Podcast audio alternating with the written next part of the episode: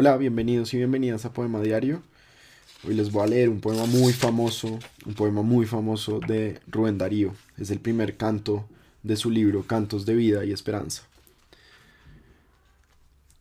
Yo soy aquel que ayer no más decía el verso azul y la canción profana, en cuya noche un ruiseñor había, que era alondra de luz por la mañana. El dueño fui de mi jardín de sueño, lleno de rosas y de cisnes vagos, el dueño de las tórtolas, el dueño de góndolas y liras en los lagos.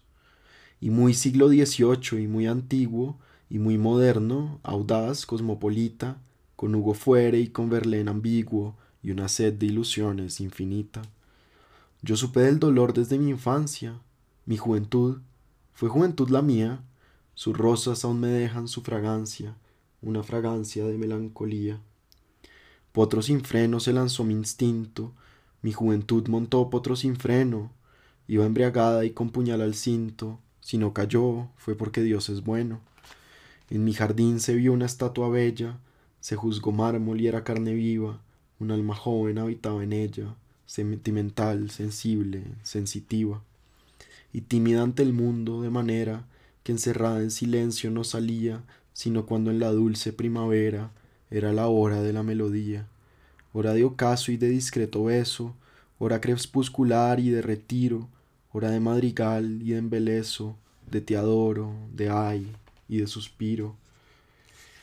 Y entonces era en la dulzaina un juego de misteriosas gamas cristalinas, un renovar de notas del pan griego y un desgranar de músicas latinas, con aire tal y con ardor tan vivo que a la estatua nacían de repente en el muslo viril patas de chivo, y dos cuernos de sátiro en la frente.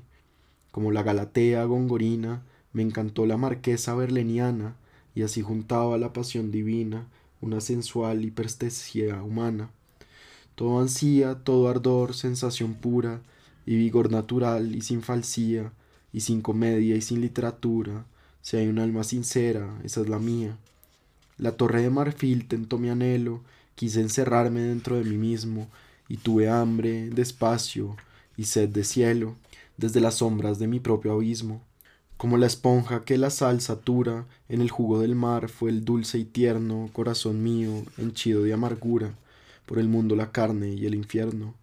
Mas por gracia de Dios en mi conciencia el bien supo elegir la mejor parte, y si hubo áspera hiel en mi existencia, melificó toda actitud del arte. Mi intelecto libre de pensar bajo, Bañó el agua castalia el alma mía, peregrinó mi corazón y trajo de la sagrada selva la armonía. Oh la selva sagrada, oh la profunda emanación del corazón divino, de la sagrada selva, oh la fecunda frente cuya virtud vence el destino.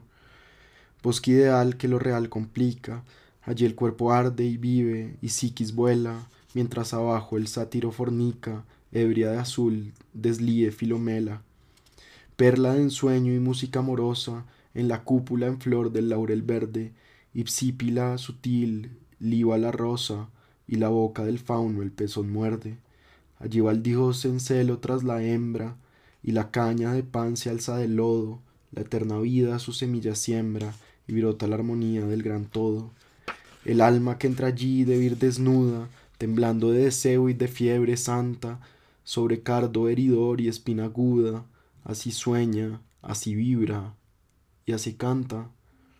Vida, luz y verdad, tal triple llama, produce la interior llama infinita, el arte puro como Cristo exclama, ego sum lux et veritas et vita. Y la vida es misterio, la luz ciega, y la verdad inaccesible asombra, la adusta perfección jamás entrega, y el secreto ideal duerme en la sombra. Por eso, ser sincero es ser potente, de desnuda que está brilla la estrella, el agua dice el alma de la fuente, en la voz de cristal que fluye de ella. Tal fue mi intento hacer del alma pura, mía, una estrella, una fuente sonora, con el horror de la literatura, y loco de crepúsculo y de aurora. Del crepúsculo azul que da la pauta, que los celestes éxtasis inspira, bruma y tono menor, toda la flauta, y aurora, hija del sol, toda la ira. Pasó una piedra que lanzó una onda, pasó una flecha que acusó un violento, la piedra de la onda fue a la onda, y la flecha del odio fuese al viento. La virtud está en ser tranquilo y fuerte, con el fuego interior todo se abraza, se triunfa del rencor y de la muerte, y hacia Belén la caravana pasa.